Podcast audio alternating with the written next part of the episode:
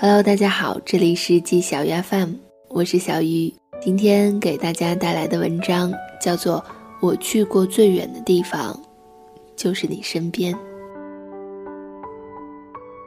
早上七点，阿辉和学校的距离是三千八百九十四米，和游戏厅的距离是两千七百六十五米，和早餐店的距离是一千七百六十米，和报刊亭的距离。是一千五百四十三米，和公交站的距离是两百七十八米，和阿珍的距离是十米。他在他身后十米的地方等公交车，在他身后二十公分的地方上车，在他身边十公分的位置坐下。他们距离最近的一次是在某个街口的急转弯，零点一公分。那天晚上，阿辉在日记本上写：“我听说南极很远，听说喜马拉雅山的顶峰很远，听说马里亚纳海沟很远，但我都不太相信。毕竟那些地方就算再远，也总有人能去到。而你的身边，人迹罕至。你的身边，人迹罕至。”是我听过最绝望的情话。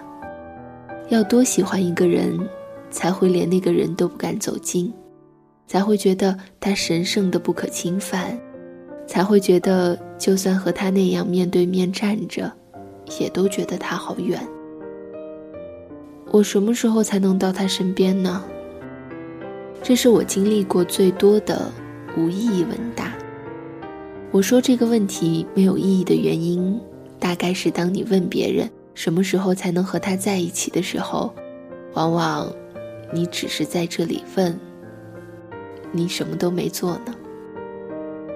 阿辉是我的一位网友，我们从来没有见过面，但我却知道他的大部分故事。这些故事里的大多数是关于一个叫阿珍的女孩。他和阿珍住在同一个小区，坐同一辆公交车。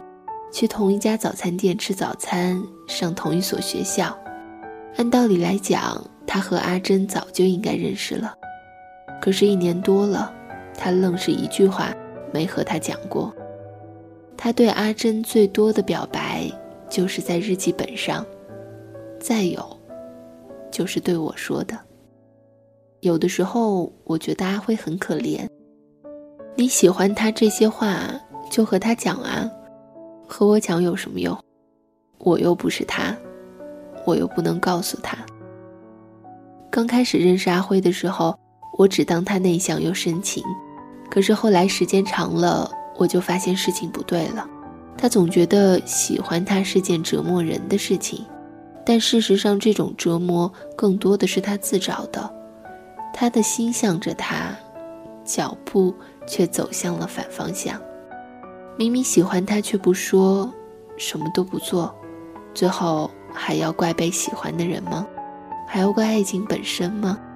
哪有这样的道理？简直就是为了懦弱在强词夺理。他动动嘴巴说喜欢他，动动眼睛看着他，动动手指发条微博说喜欢一个人真是种折磨，然后就没有然后了。他躺在他微信里。他都不敢和他讲一句话，他从他面前走过，他都不敢和他打声招呼。他和别的男孩走了，他除了气得跳脚和向别人抱怨，其他什么都不做。被问到为什么的时候，又振振有词了：“我不敢啊，我怕我们做不成朋友啊。我就是喜欢他，认真且怂。”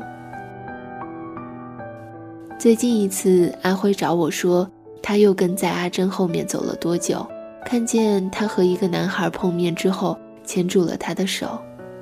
阿珍看向那个男孩的眼睛里亮晶晶的，和那些偶然看向他的瞬间是那么的不一样。阿辉说，那一刻，他决定放弃了，爱情太让人绝望了，他再也不想喜欢谁了。我真的是要被他气死了。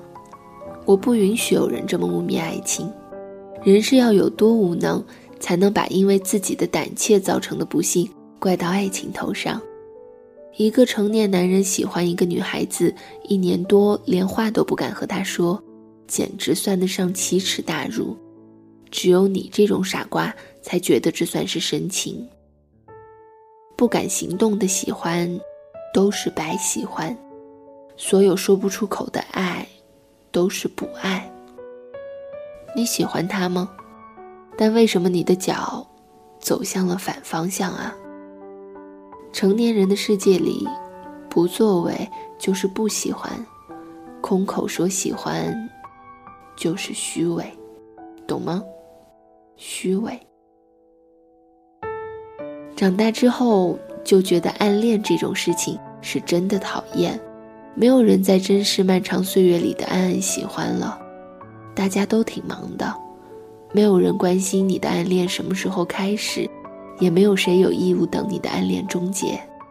和自己闹别扭的下场就是喜欢的人和更勇敢的人在一起了，而你只剩下一个脚步随心的自己。可能是胆子小，也可能是顾虑太多。有些人他总是去不到自己真正想去的地方。